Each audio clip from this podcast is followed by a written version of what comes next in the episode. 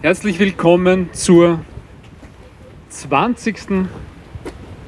Gedenkveranstaltung für die Verfolgten der NS-Militärjustiz hier auf dem Gelände des ehemaligen Militärschießplatzes Kagran im Donaupark. 20 Jahre ist schon eine recht beachtliche Zeit, denke ich.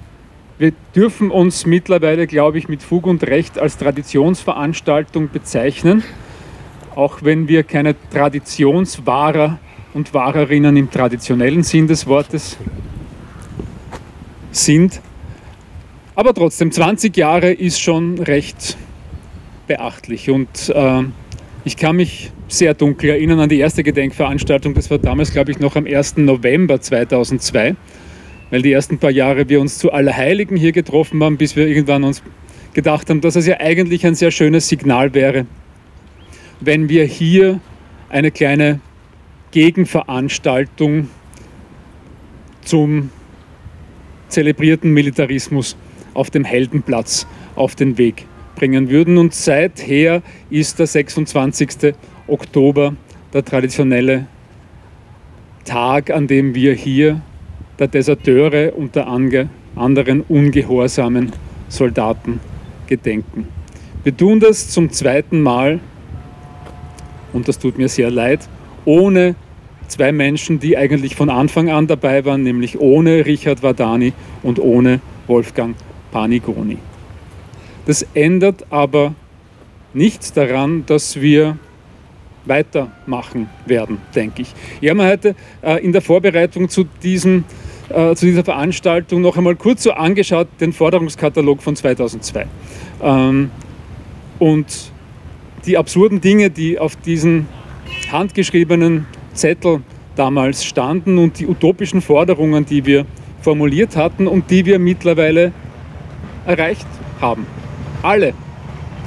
So erstaunlich das auch sein mag. Es sind die Schicksale österreichischer Wehrmachtsdeserteure wissenschaftlich aufgearbeitet.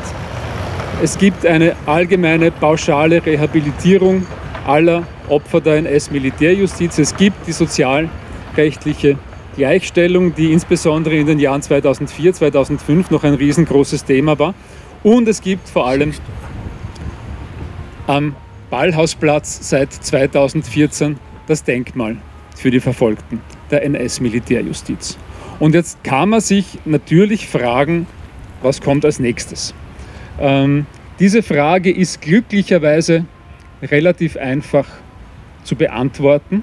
Ähm, und ich denke, Eva Blimlinger, Abgeordnete zum Nationalrat der Grünen, wird auf diese Frage die eine oder andere Antwort haben. Im Anschluss an Eva Blimlingers kurzes Referat, ihr seht die Gitarre hier, wird Rudi Burda noch ein Lied für uns singen. Ob alleine oder im Chor, weiß ich jetzt gerade nicht, aber wir lassen uns einfach überraschen. Und im Anschluss daran darf ich dann Linde Vadani und Eva Blimlinger bitten, die Schleife für den Kranz auszubreiten. In diesem Sinn würde ich gern der Eva Blimlinger das Wort erteilen. Danke. Machst du heute oder später?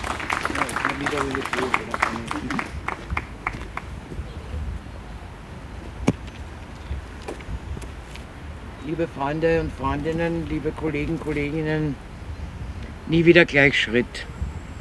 Hier an der ehemaligen Hinrichtungsstätte auf dem Gelände des Militärschießplatz Kagran hier im Donaupark, der so friedlich scheint im goldenen Herbst bei Sonnenschein. Nie wieder Gleichschritt, da wo zwischen 1938 und 1945 Hunderte wegen Fahnenflucht und Wehrkraftzersetzung zum Tode verurteilte Wehrmachtssoldaten im Kugel von Exekutionskommandos starben.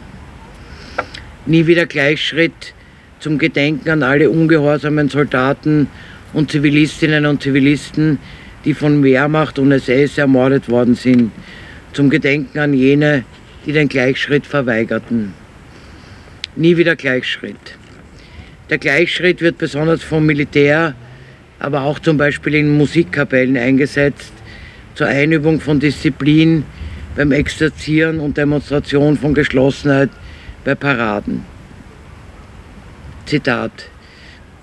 Von den allerersten Übungen an muss man den Rekruten einen militärischen Schritt beibringen. Denn auf nichts ist beim Marsch oder in der Schlachtordnung mehr zu achten, als dass alle Soldaten den Gleichschritt einhalten.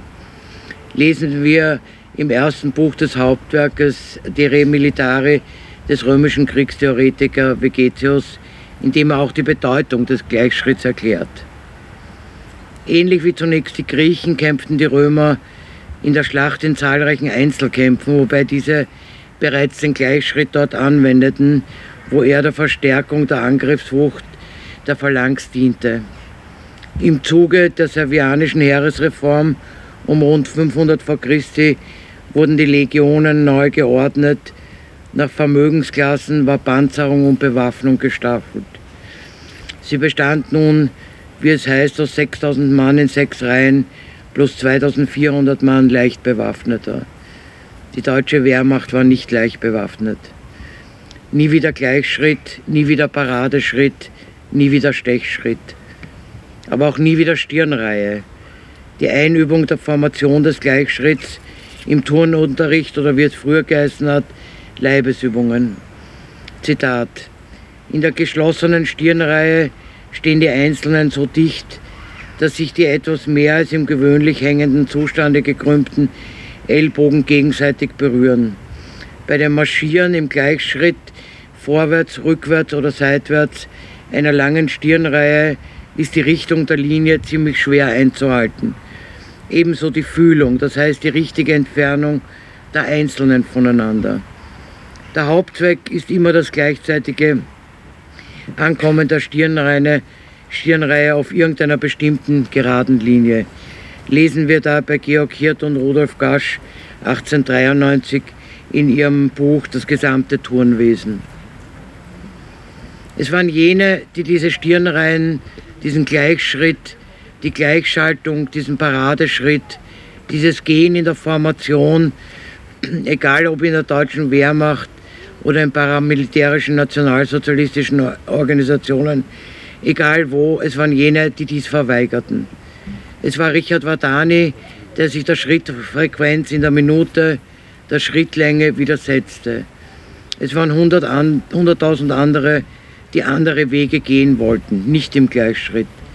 Es waren aber zu viele, die den Gleichschritt gegangen sind, die ihn auch noch gegangen sind, als dies nicht mehr erforderlich war und die ihn immer wieder gehen zum Beispiel in den neonazistischen Wehrsportverbänden. 130, wir wissen die Zahl nicht genau, wurden hier zwischen 1940 und 1945 durch Erschießen hingerichtet, wegen Zersetzung der Wehrkraft, wegen Selbstverstümmelung, wegen Fahnenflucht, wegen Diebstahl und vielen mehr anderen Delikten. Hingerichtet am 31. Oktober 1944 wegen Vorbereitung zum Hochverrat und Feindbegünstigung die von den rund 50 festgenommenen verurteilten Feuerwehrmännern Hermann Blackholm und Johann Zack aus Wien. Zur Abschreckung mussten all jene Feuerwehrmänner, die nicht gerade Bereitschaft hatten, zuschauen. Ein Fernbleiben wurde bestraft. Franz Pascher, Johann Berthold und Oskar Schlaf, die gemeinsam mit den beiden anderen verhaftet worden sind, wurden begnadigt, zu lebenslangem Zuchthaus verurteilt und ins KZ Mauthausen deportiert, welches alle drei glücklicherweise überlebten und am 27. Oktober 1944 entlassen worden sind. Einen Tag bevor Hermann Blackholm hingerichtet wurde, schreibt er aus seiner Zelle in der Rosauer Lände an seine Frau Maria. Mein Liebstes, meine gute Maria, Maria, das Schicksal wollte nicht, dass wir uns wiedersehen. Ich hatte so sehr daran geglaubt, dass alles wieder gut werden möchte. Du weißt ja, wie ich jederzeit aufrecht gelebt und getan, was eines guten Menschen Recht und Pflicht ist. In diesem Sinne nie wieder Gleichschritt, nie wieder Stirnreihe. Und im Übrigen bin ich der Meinung, dass die Windisch-Kaserne endlich in Richard-Vatani-Kaserne umbenannt werden soll.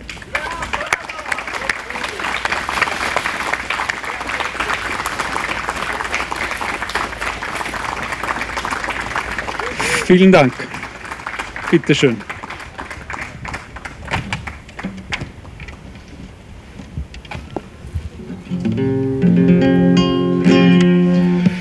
Ein Lied für meine Elterngeneration, zu der unter anderem auch Richard Wadani dazugehört hat. Äh, es geht um die Alternativen, die sie gehabt hätten, die sie aber nicht gewählt haben, sondern sie haben sich für Widerständiges entschieden und sind dabei geblieben, wohl wissend, was es auch bedeuten könnte, dabei ertappt zu werden.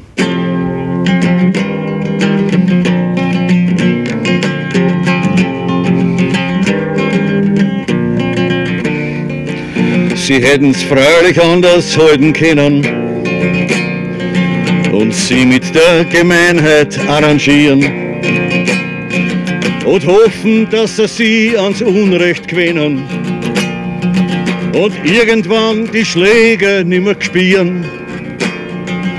Sie hätten's können, ja, sie hätten's können, aber na, gar keine Spur. Sie haben Barhart und stur sie als Sand im Getriebe bewegt.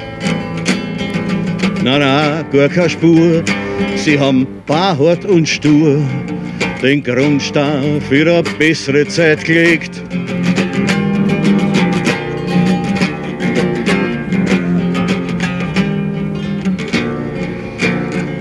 Sie hätten's freilich anders halten können und mit die Räuberbanden mitmarschieren und Städte weit im Osten niederbrennen uns Leben für die falsche Sache riskieren. Sie hätten's können, ja, sie hätten's können, aber na, gar keine Spur. Sie haben barhart und stur, sie als Sand im Getriebe bewegt. Na, na, gar keine Spur, sie haben barhart und stur den Grundstein für eine bessere Zeit gelegt.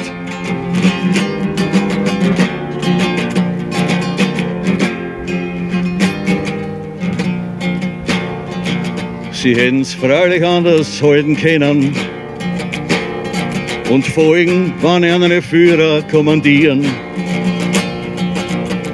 und Haltung strikt von Pflichterfüllung trennen und sie das Gewissen aus operieren. Sie hätten's kennen, ja, sie hätten's kennen, aber na, gar keine Spur. Sie haben barhart und stur, sie als Sand im Getriebe bewegt.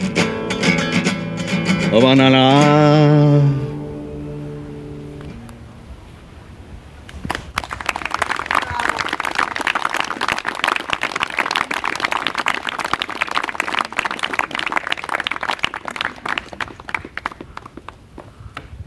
Vielen herzlichen Dank.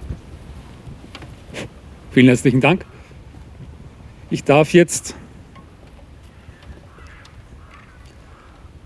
Linde Verdani und Eva Blimlinger bitten, den Kranz zu öffnen. Der Kranz, der uns, das möchte ich noch dazu sagen, freundlicherweise gespendet wurde, und zwar von Andreas Obermeier aus Brüssel. Und im Anschluss daran darf ich die Menschen, die Blumen in der Hand tragen, bitten, die Blumen hier am Gedenkstein niederzulegen. Bitte Linde, bitte Eva.